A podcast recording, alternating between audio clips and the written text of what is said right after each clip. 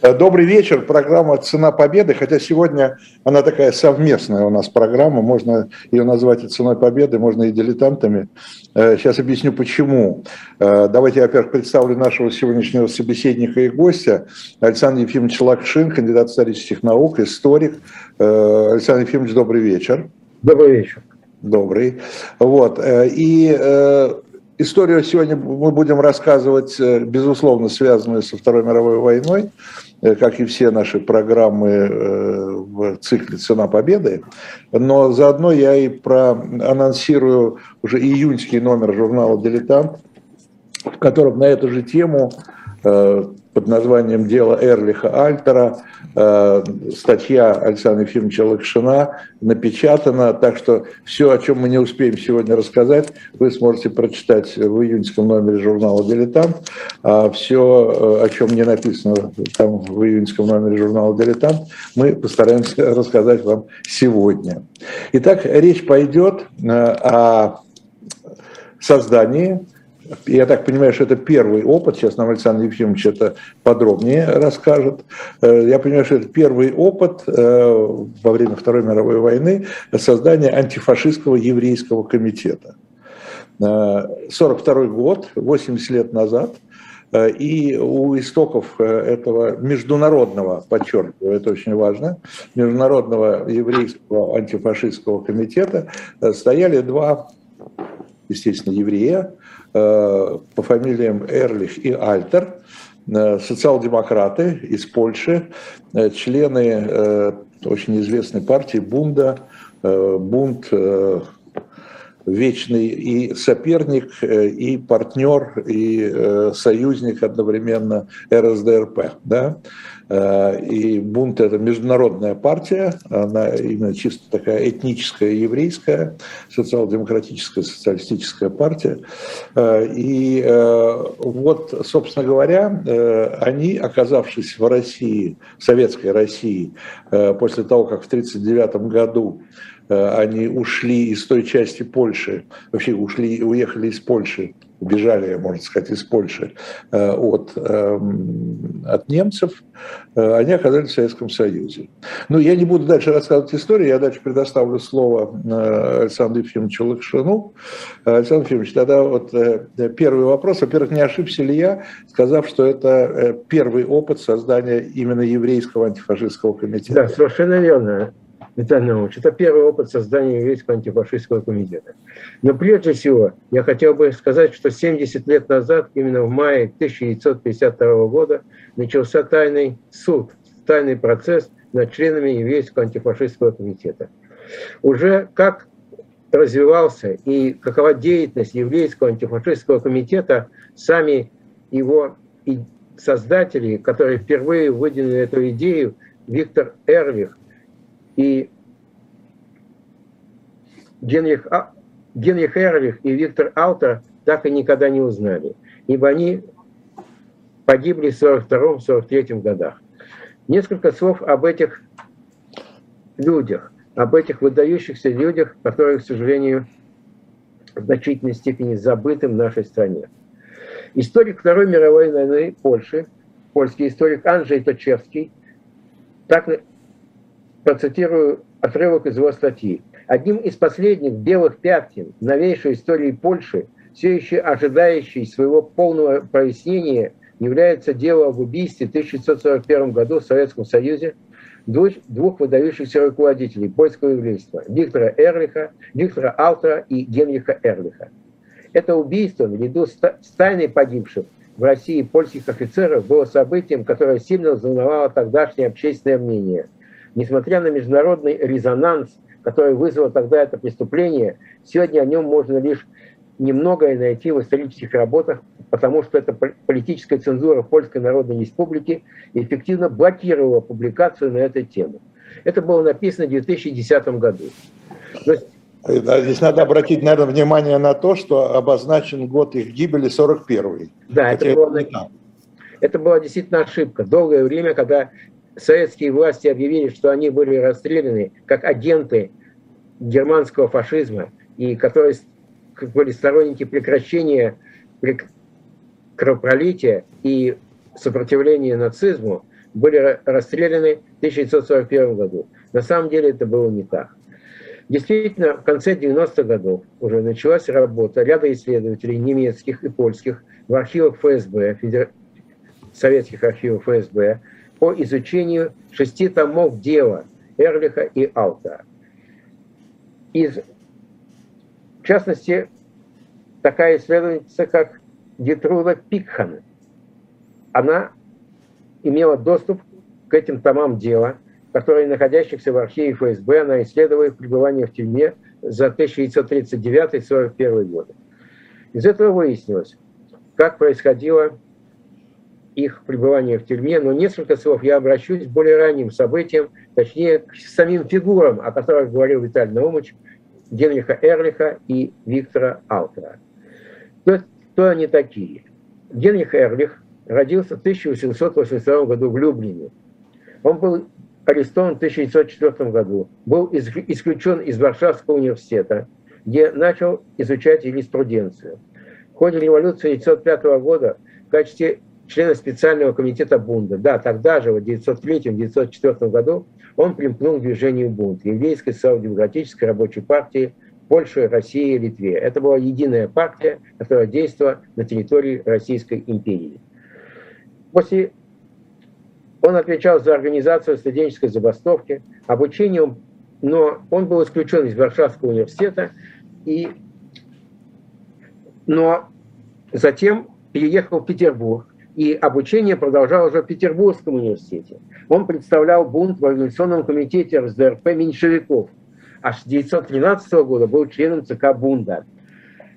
В дальнейшем он активно участвовал в февральской революции поддерживал такие, ну, умеренные действия социалистов, входил в ЦК меньшевиков-интернационалистов и решительно осудил Октябрьский переворот.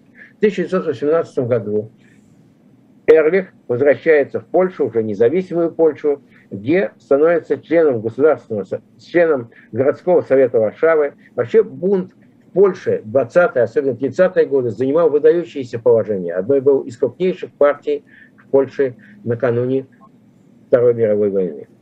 Он был редактором Эрлих центрального органа партии Фольксайтинг. Вместе с автором представлял бунт в социалистическом рабочем интернационале. В 30-е годы был сторонником единого фронта. фронта. Одновременно те и другие деятели, да, несколько слов о самом Викторе Альтере. Он был младше Эрлиха на 8 лет, 15 лет за участие в студенческой забастовке был исключен из университета, арестован и переехал в Бельгию, учился в Политехническом институте в Генте, получил диплом инженера-механика. Затем возвращается в Варшаву, год разыскивался как агент ЦК Бунда, был арестован, и затем вновь он бежит в Бельгию. Но после начала февральской революции он возвращается в Петербург, Петроград. И начинает активную участие в тогдашних событиях.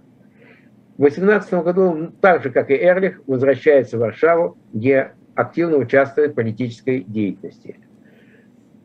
Автор 1921 году вновь оказывается в Москве, где был впервые арестован уже советскими властями и провел 10 лет в советской тюрьме – это уже было, его был освобожден спустя 10 дней. Его освобождение произошло, видимо, не столько в результате протестов делегатов Конгресса, он, а сколько не столько его собственной голодовки, а в результате протестов делегатов Конгресса. Уже тогда он признан был врагом советской власти. И несколько еще цитат из автора Например, те и другие обвиняли Сталина и большевиков в организации террора, контрреволюционного террора. Обвиняли в диктатуре. И это уже тогда, в конце 30-х годов, когда они пользовались популярностью в Польше, эти люди стали предметом внимания НКВД. За ними было наблюдено, введено наблюдение, тем более, что советские бундовцы, арестованные в Советском Союзе конце 30-х годов под пытками признавали, что они являлись агентами Эрлиха и Алтера и выполняли их особые функции для разрушения советского режима. Наконец, после того, как началась Вторая мировая война в 1939 году, они оказываются в России, в Советском Союзе, ибо бегут от нацистских преступлений, от нацистского преследования. Тот и другой были арестованы в 1939 году и были припровождены в Москву и были приговорены к смертной казни, как агенты польской охранки, дефензивы, и было сказано, что они стремились разрушить советский режим являлись агентами гитлеровского режима, что полной, конечно, было глупостью, ибо уже началась в, июне 1941 года Вторая Великая Отечественная война. Обоих приговорили к расстрелу по обвинению в ведении антигитлеровской пропаганды и критики пакта Молотова-Риббентропа. Казалось, даже с точки зрения советских властей, обвинение должно выглядеть абсурдно спустя месяц после нападения фашистской Германии и Советский Союз. Но... Извините, Александр Юрьевич, здесь вот очень важный момент.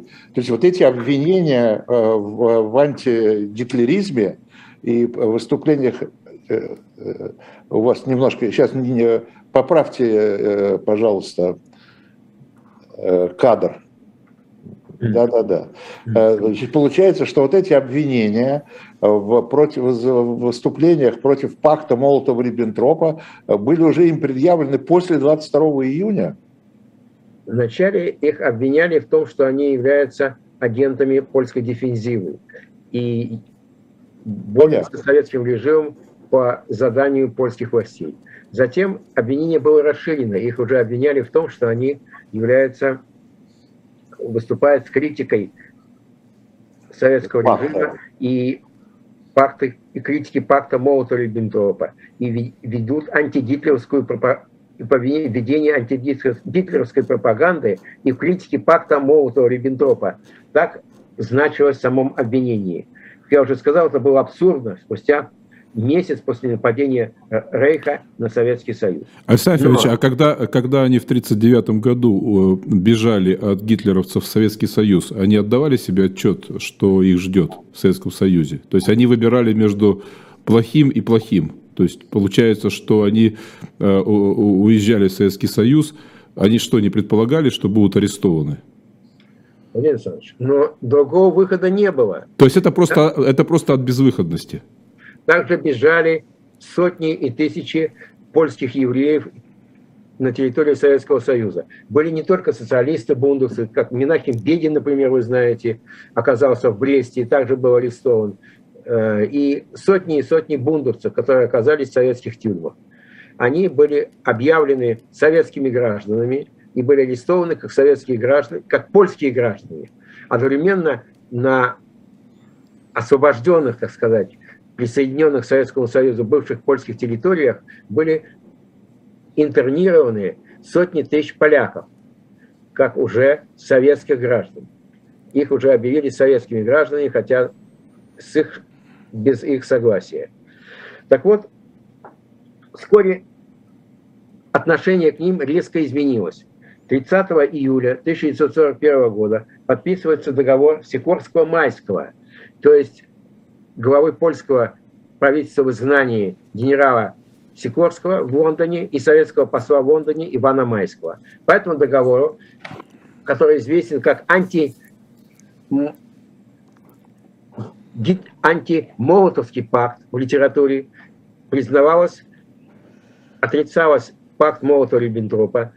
Советские власти отказывались от признания польских грани... изменения польских границ 1939 года, восстанавливались советско-польские отношения и происходил обмен послами. Также было принято решение, что Польша не будет занимать какие-то антидружеские, антисоветские позиции, и на территории Советского Союза будет формироваться польская армия, что и было сделано генерала Андерса. По этому соглашению Эрлих и Алтер были освобождены, доставлены э, в Москву, но им было предъявлено, но полностью они не были, так сказать, реабилитированы. Было сообщено, что они являются, что им было, это казнь смертная казнь была заменена на 10 лет заключения, а обвинения, сформулированные в смертном приговоре, были сохранены. Несмотря на то, что Альтера Эрлиха приговорили на основании идентичного обвинения, процедура изменения приговора была иной. Но они входят, приезжают, их приводят в Москву, и здесь они, оказывается, очевидно, происходила встреча Элтера и Арли, э, Алтера и Эрлиха с лидерами советского еврейства. Возможно, Перец Маркиш и Перец Маркиш и Соломон Михоэлс встречаются в метрополе с этими людьми. И после этого, возможно, после этой встречи, у, это лишь предположение, у Михоэлса и других деятелей советской общественности возникает идея собственной создания собственного еврейского антифашистского комитета. По крайней мере, в эти месяцы, когда они находились еще в заключении, Алтер и Эрлих подают письмо советским властям с предложением создать международный антигитлеровский комитет, в котором бы они, Эрлих и Алтер, занимали ведущие места, а Михол стал бы его одним заместителем председателя комитета, который был на должность предназначались Эрлих. Одновременно эти люди заявляли, то есть автор Эрлих заявляли, что они не принимают советский режим и считают необходимым, что в этих условиях начать борьбу за либерализацию советского режима. Зато, но они предпочитают эти свои обвинения оставить на второй план и, главное, объединить усилия всех людей доброй воли для борьбы с гитлеризмом. Советские власти, и в частности Берия, который воспользовался этой идеей, поддерживали их активность, но 15 октября 1941 года, во время известной паники в Москве, их вместе с дипломатическими сотрудниками польского посольства и другими дипломатами переводят в Куйбышев. Здесь они продолжают свою деятельность, Эрлих Алтер, встречаются с бундовцами, встречаются э, с, с различными представителями еврейских организаций, намечает свою активность по организации Международного еврейского независимого комитета, который бы провел большую работу по организации международной поддержки Советского Союза со стороны евреев демократических стран, то есть Соединенных Штатов, Англии и других стран. А, эта идея, в общем-то, поддерживается, но 3 и направляет свое письмо Сталину. 3-4 декабря их неожиданно арестовывают уже в Куйбышеве, вызывают в НКВД, там, они, там их подвергают аресту. Они приходят в НКВД с ожиданием на то, как они считали, что они получат ответ от Сталина, поддержку их идеи. Но это не произошло, их арестовывают, и после этого уже находится их, начинается их страшное пребывание в советской, в советской тюрьме. Я хочу показать, где газеты.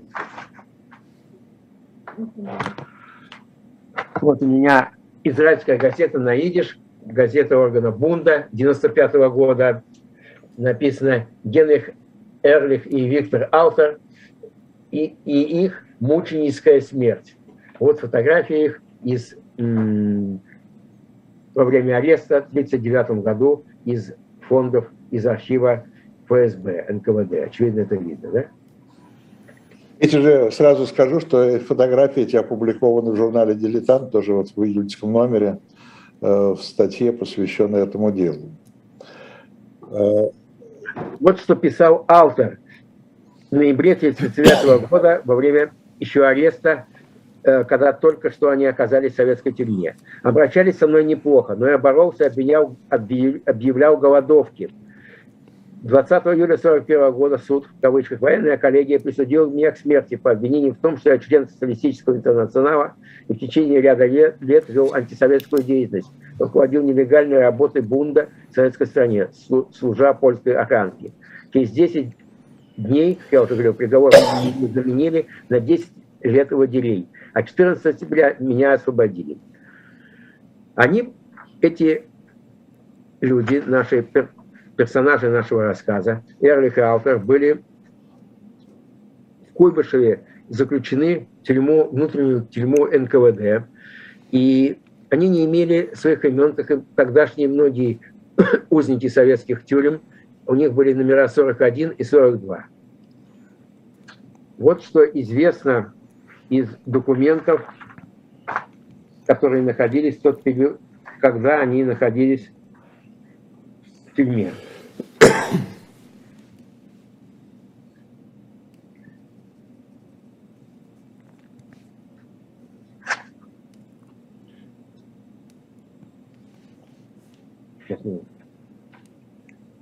В тюрьме Алтер и Эрлих на, поначалу оказывали активное сопротивление при помощи средств, которые были в их распоряжении. Объявляли голодовки, э, отправляли письма и жалобы в органы власти различных уровней. 13 декабря 1941 года Алтер пишет письмо Берии, в котором жалуется на отсутствие информации о причинах его задержания. Упоминает о переговорах о создании антифашистского комитета, в частности, о готовности еврейского рабочего комитета США прийти на помощь беженцам из Польши. Он указывал, что по причине ареста инициатива не может, быть, не может осуществиться. Поэтому во многих других соображениях прошу вас, обращался он к Берии, распорядиться, дабы вопрос нашего ареста был окончательно выяснен в течение ближайших дней. С подобными же жалобами обращается и Эрлих.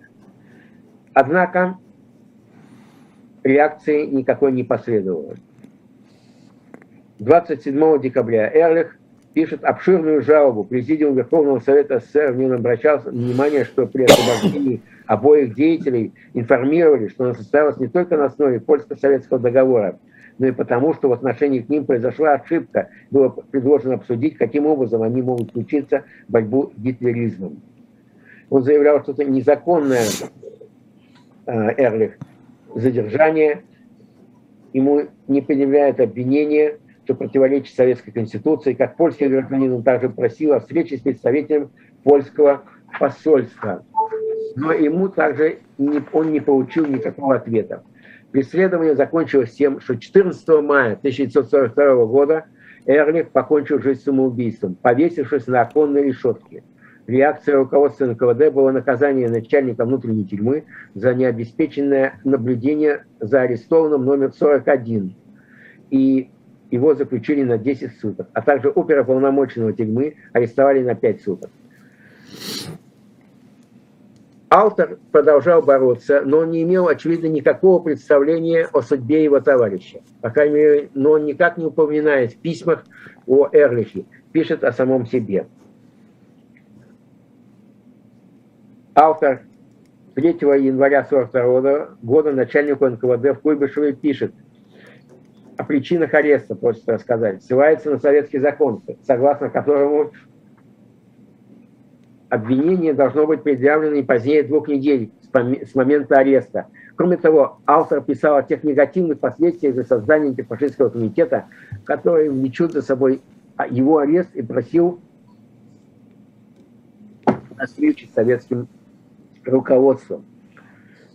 Политически наш арест, писал он, никоим образом не может принести никакой пользы СССР. Он не может никаким образом рассматриваться как мера пресечения вредной, в деятельности, ибо мы, быть, мы рассматриваем, мы на территории СССР такой деятельности не вели, если не считать те немногие шаги, когда мы предпринимали после предварительного обсуждения и согласования с руководством НКВД антигитлеровской кампании и просил возможность связаться с польским посольством.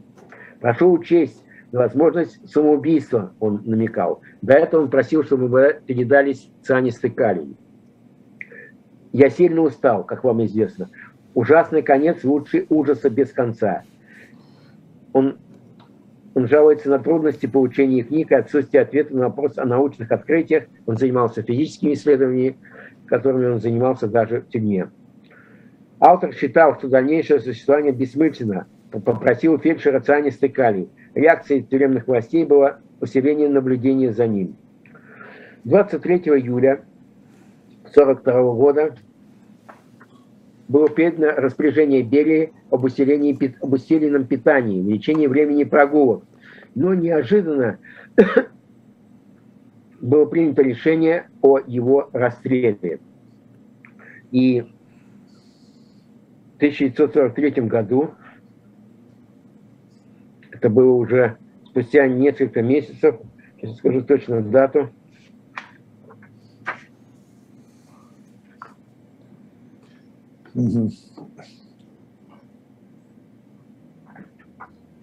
Сейчас, секунду. Летом 43 -го года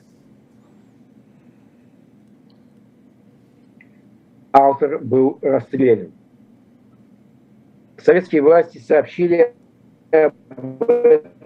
этом спустя очень короткое время. И а, было сообщение такое, что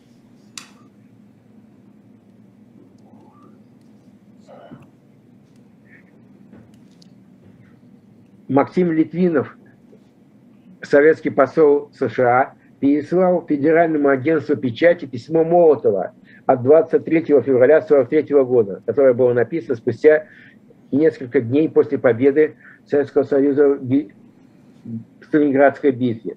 В нем повторялось обвинение автора и Эрлиха призыв заключения немедленного мирного договора, за что они были прикреплены в 1942 году военной коллегии Верховного Совета, и переговор был в исполнении, приведен в исполнение. Разумеется, факт самоубийства Эрлиха и расстрел автора был скрыт. Первое официальное офици... сообщение о судьбе автора Эрлиха было опубликовано также в польском телеграфном агентстве, бюллетене, которые сравнили это обвинение с, делом, с делами Дрейфуса и Бейлиса. Бюллетень подписал, весть об убийстве Эрлиха и автора пришли в тяжелейший момент – масштаб и число преступлений сделали мировое общественное мнение бесчувственным. А вейной славы Советская Россия считает, что завоевала себе право на безнаказанность. Любой упрек она может парировать утверждением, что только она сумела одержать гитлеровский натиск. Понятно. Как дальше, да. да. Как дальше развивались события? В августе, еще ранее, в августе 1941 года в Москве происходит первый радиомитинг, на котором деятели еврейской общественности, в частности Михоэлс, э, Маркиш, Квитко, Бергельсон, вместе с Оренбургом выступают страстными речами, обращаясь евреям всего мира поддержать борьбу советского народа. Этот призыв был услышан, комитет был создан наряду с другими комитетами, украинским, славянским, комитетом молодежи. Все эти были антигитлеровские комитеты, которые должны были призваны были, призваны были организовать борьбу советской общественности и консолидировать борьбу советской общественности гитлеризмом. Решено было создать еврейский антифашистский комитет, чисто советский, который не имел какого бы международного, так сказать, состава, который бы находился полностью под контролем советских властей. Он должен был, он подчинялся Совинформбюро, которое возглавил Александр Щербаков, секретарь ЦК, который был совершенно не знаком с западным общественным мнением и культурой. Хрущев писал о нем как одном из самых гнусных типов врагов Сталина, находившегося во время войны. Заместителем был назначен Соломон Лазовский, старый большевик, который от своего начальника, в отличие от своего начальника, хорошо знал Запад, который находился, скажем, в Женеве и в Париже в качестве политэмигранта в течение нескольких лет, 1908 по 1907 год, 1917 год.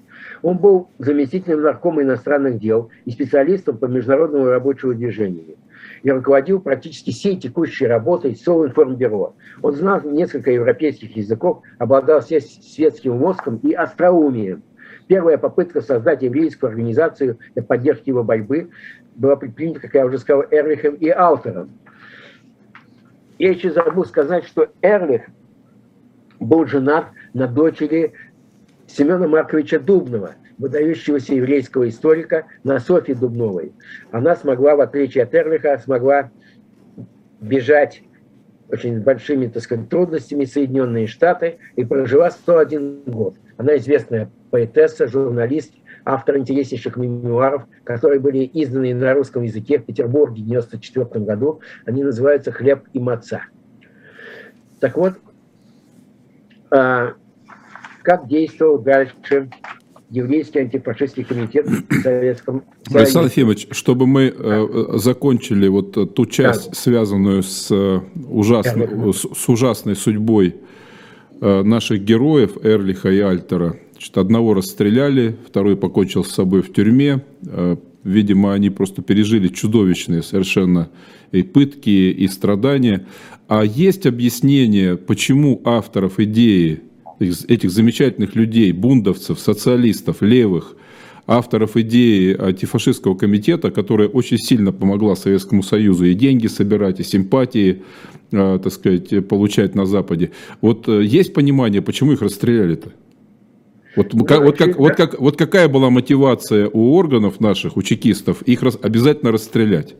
недоверие, недостаточно доверяли им. Или была команда Сталина, или была команда Берии. Это вот, или это просто они попали в машину, которая убивала всех, заодно их убила?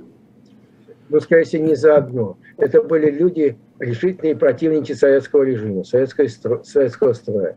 И Эрлих, и Алта в своих печатных выступлениях Польши решительно дикта... критиковали кровавую диктатуру советского режима Сталина. Уже с конца 30-х годов они воспринимались очень болезненно советским, советскими властями. То есть вот они, когда, когда чекисты взвешивали да, на одной чаше весов это их потенциал э, по э, помощи Советскому Союзу, а на другой чаше весов их анти, антисоветская позиция, все-таки антисоветская позиция стала решающим аргументом.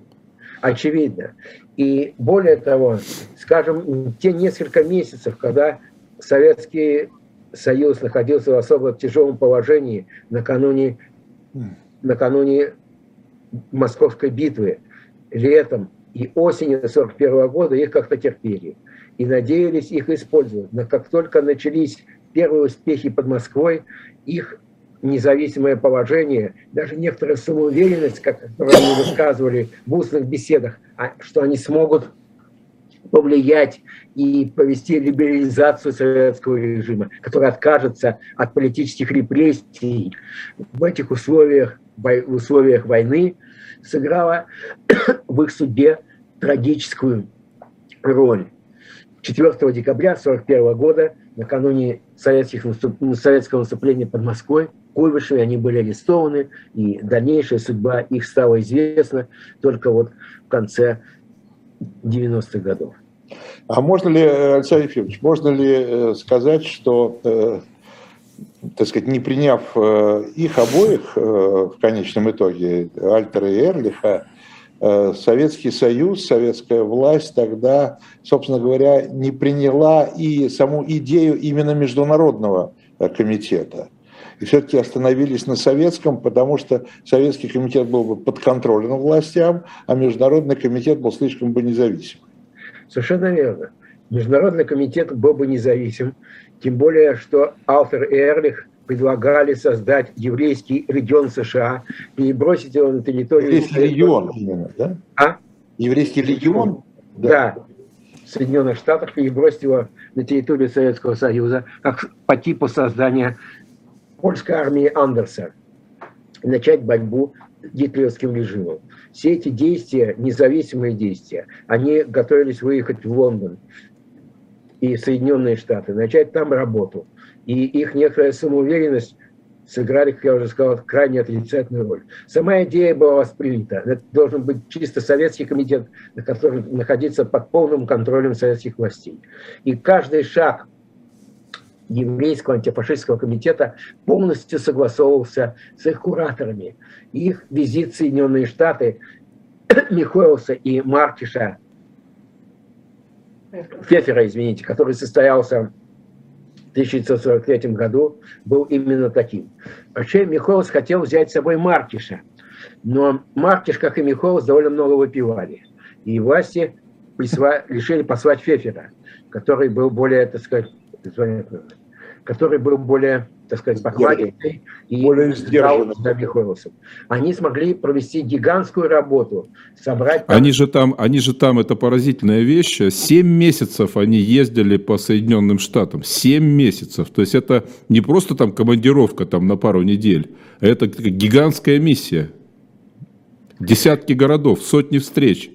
Выступлений. Они, летели через Иран. Из Ирана летели в, Британию, в Великобританию. Из Британии в Соединенные Штаты. Потом оказались в Мексике.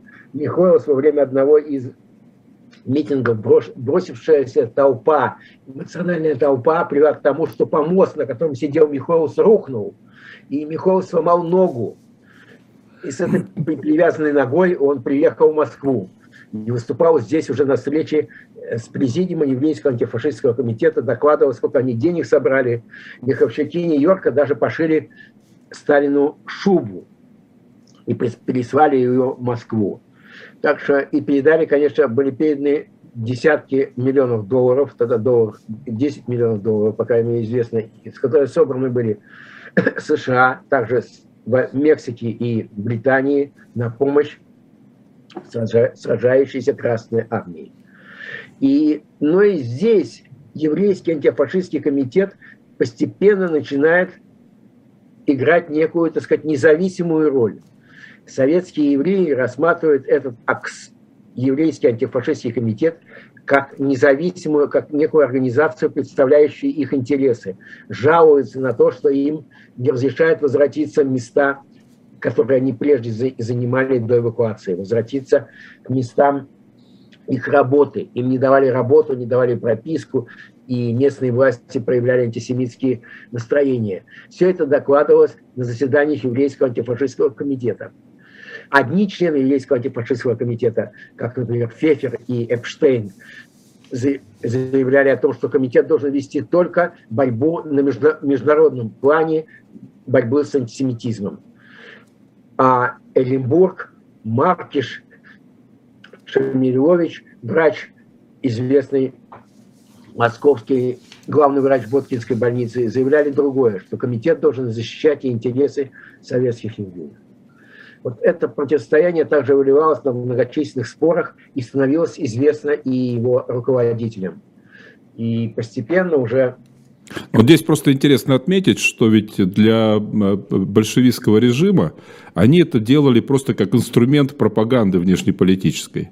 И только. И только. А эти себя воспринимали отчасти как, как НКО, сейчас бы сказали, как некоммерческую гражданскую организацию, что советская власть запрещала просто категорически. Люди не По своей природе она уже не готова. По своей природе э, невозможно в Советском Союзе э, гражданское общество. И, конечно, это был непримиримый конфликт. Какое гражданское общество? Вы о чем? Какое НКО?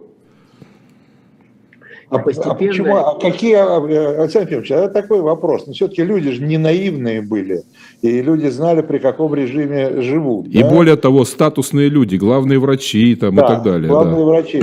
Откуда вдруг такая, э, такой расчет, что это может быть э, такой незави... относительно независимой организацией?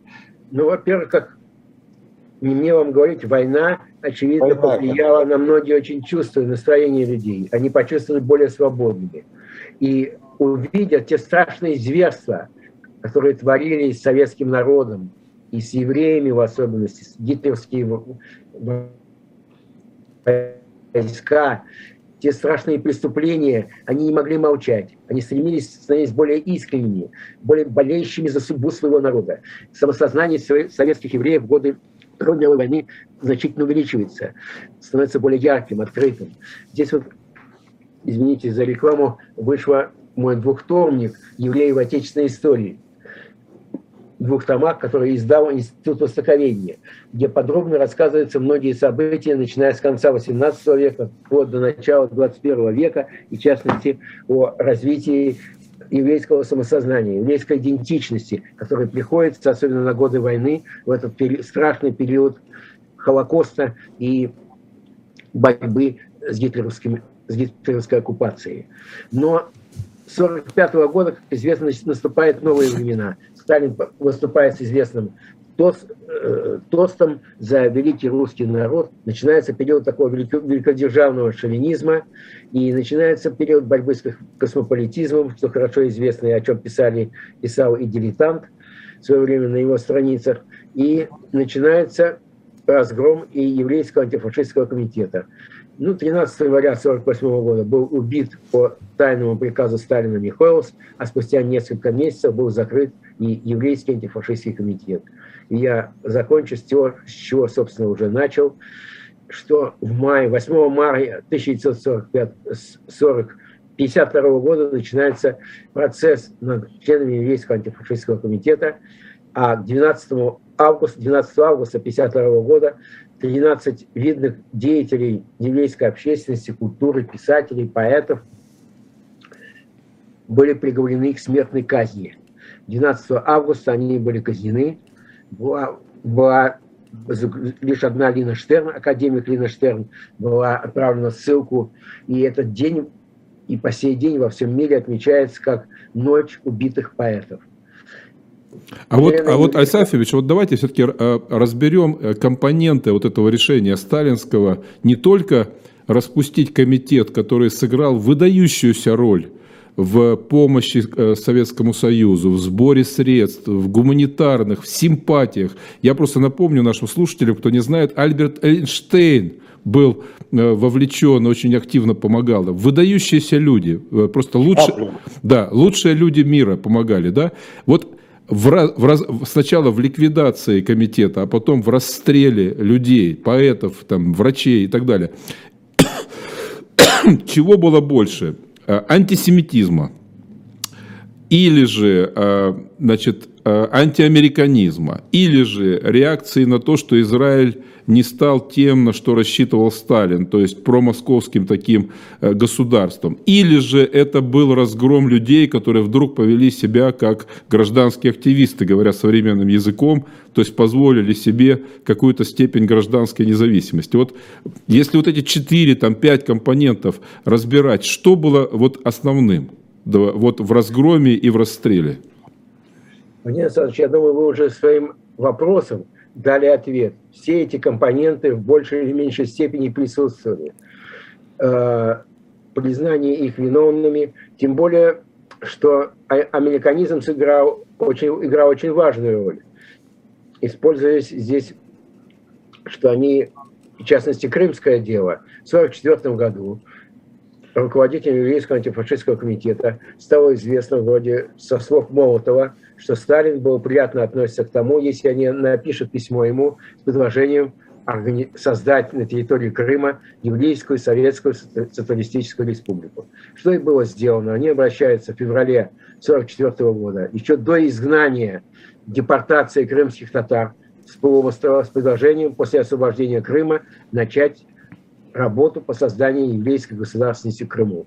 Они как бы под текст признается, что еврейская автономия Биробиджана не смогла в полной степени выразить чаяние еврейского народа, и создание еврейской республики в Крыму будет ответом на те немыслимые э, мучения, которые пережил народ в годы фашистской оккупации.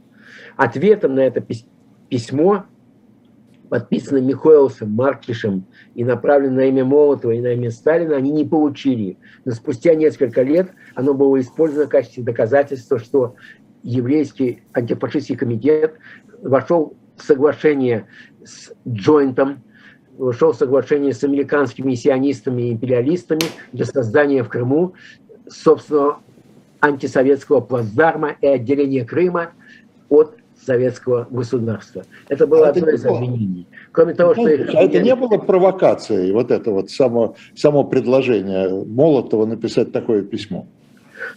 Я не думаю, для чего это нужно. Всегда можно найти любую провокацию. В 1944 году никто еще не ставил целью закрытия э, еврейского антифашистского комитета. Более того, когда Суслов в 1946 году, в 1947 году предлагал, говорил о том, что деятельности антифашистского комитета усиливается национализм, предлагал его закрыть, сверху, на самом верху, очевидно, сам Сталин одергивал и говорил, что еще не рано. И комитет продолжал существовать. Даже после убийства Михоэлса он просуществовал еще несколько месяцев. Так что здесь, конечно, и для меня остается загадкой. Этот ком... был тайный суд, и никто не узнал, ни в газетах не было ни единого слова о том, что члены антифашистского комитета расстреляны. Среди членов антифашистского комитета расстрелянных были и мои родственники Чайка Ваттенберг и Илья Ваттенберг, супруги, которые прибыли из Соединенных Штатов для строительства социализма в Советском Союзе. Моя жена носила им передачи в тюрьму. Вот. И будучи еще ребенком, вот до 1955 года эти передачи успешно принимались в Лефортово. Ни слова не говорили, что они ум, погибли. Лишь в 1955 году принимается такое э, служебное решение о реабилитации этих людей, и постепенно в печати возникают имена Маркиша, Витко, Бергельсона, Лазовского, выдающегося государственного общественного деятеля.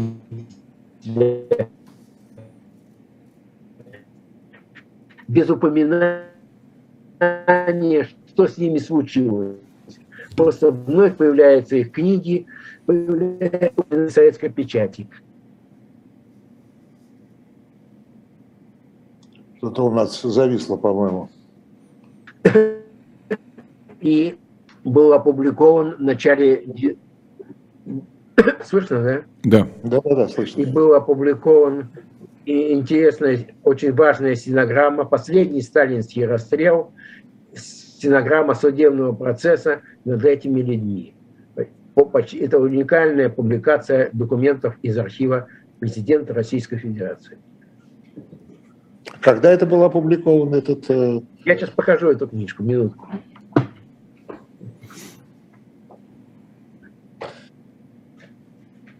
Вот такая история. Я еще раз напомню э, нашей аудитории, что э, статья будет в журнале «Дилетант» в июльском, в июньском, что я говорю, в июньском номере. Он уже находится в типографии. Вот обложка книги. Видно, да? Ага, последний сталинский расстрел, да. Александр Ефимович, ну, ну вот... Вот... был не последний сталинский расстрел, был еще расстрел на Кузнецком металлургическом комбинате, но деятелей, которые также обвиняли в сионизме и так далее. Но это было издано в каком? 1994 году. Ответственный редактор профессор Наумов, секретарь комитета по реабилитации, который возглавлял ходил в комиссию по президенту Российской Федерации по реабилитации жертв политических репрессий. Вот обложка этой книги.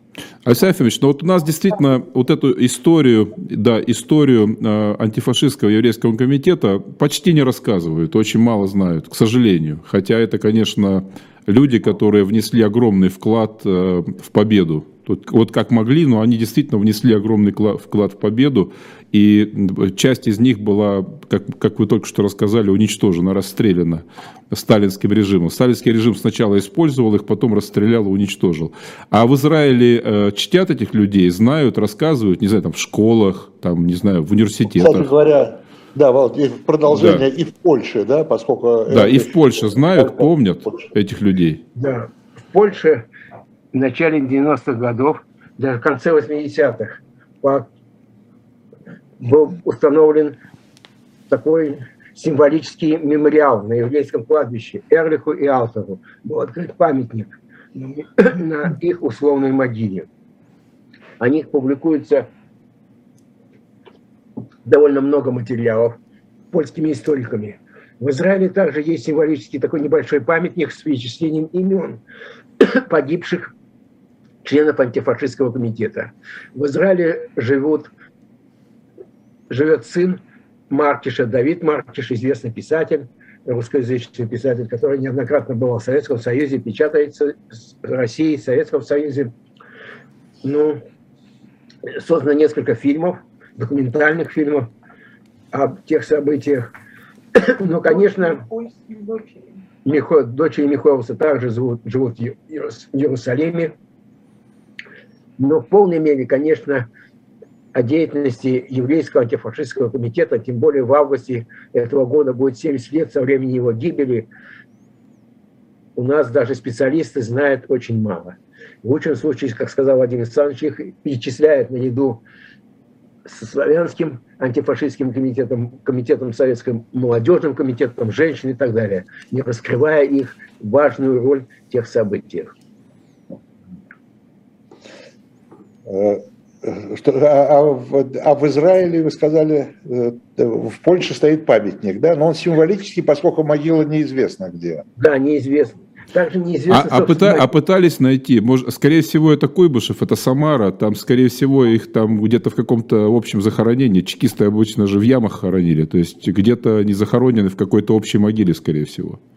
Очевидно так. Точно так же в какой-то общей могиле захороненный и расстрелянный в Москве члены еврейского антифашистского комитета 12 августа. Считается, что символической могилой является место их упокоения на Донском кладбище, где похоронен Михоэлс, где рядом установлен такой мемориал с, с именами этих людей, где похоронены рядом многие жертвы тех событий, многие деятели. Там большой участок, большой участок кладбища Донского. Донского да. Да, там э, посвящен этому. Это действительно так. Знаю, поскольку у меня там родители захоронены. Часто там бываю. Э, понятно, э, понятно. А, да, еще все-таки в Израиле чтут, да, Альтер Эрлих известные? Ну, разумеется, известно они специалистам. Такой, они, в общем-то, были бундовцами, не разделяли сионистских идей и особого, конечно, почитания, как, например, Теодор Герцель или Бедин, или какие-то известные сионистские деятели, им не про, про, про Бедина мы, кстати, делали в «Цене Победы» отдельную программу. Он же был там э, в, значит, в республике Коми, он там был в ГУЛАГе. То есть там удивительная совершенно история. Мы отдельно об этом рассказывали. То есть он да. как раз был одним из... Ночи. Да, один из тех поляков, э, один из тех польских евреев, которые оказались в Советском Союзе, оказались в ГУЛАГе, потом... Ну, мы эту, мы эту историю подробно рассказывали. Ну что, хорошо, мы очень благодарны э, Александру Ефимовичу э, Лакшину за то, что мы сегодня рассказали такую малоизвестную и одновременно славную, и одновременно трагическую и все это вот в одном флаконе, как часто в нашей российской истории, и славное, и трагическое, и малоизвестное. Хотя, еще раз повторю для наших слушателей, что действительно еврейский антифашистский комитет проделал колоссальную работу по сбору средств на помощь Красной Армии, Советскому Союзу в самые тяжелые годы, месяцы Второй мировой войны, и потом был закрыт, а его члены были расстреляны. Вот такая трагическая и одновременно славная история. И очень важно, чтобы мы эту историю помнили. Поэтому, Александр Федорович, вам огромное спасибо. Спасибо. Еще минута у меня есть? Да, конечно. Я хотел бы тоже сказать большое спасибо за возможность выступить, рассказать о тех событиях, еще раз о них напомнить и еще упомянуть один факт. Сама гибель членов антифашистского комитета, еврейских писателей и поэтов привела к тому, что оказался запрещен язык идиш, который развивался в течение многих и многих столетий. Язык идиш, на котором говорили расстрелянные писатели и поэты, стал неким экзотическим после этого украшением, да, конечно. на котором стал фактически Я хотел бы тоже сказать большое спасибо за возможность выступить, рассказать о тех событиях, еще раз о них напомнить и еще упомянуть один факт сама гибель... У нас пошел повтор, да, по звуку. Видимо, все-таки нам придется завершать, Александр Ефимович, потому что все эти современные технологии, они очень плохи, как мы знаем. Спасибо огромное Александру Ефимовичу э, Лакшину. Э, Виталий, тебе тоже пока и спасибо. Э, до следующей встречи. Спасибо. Да, до свидания.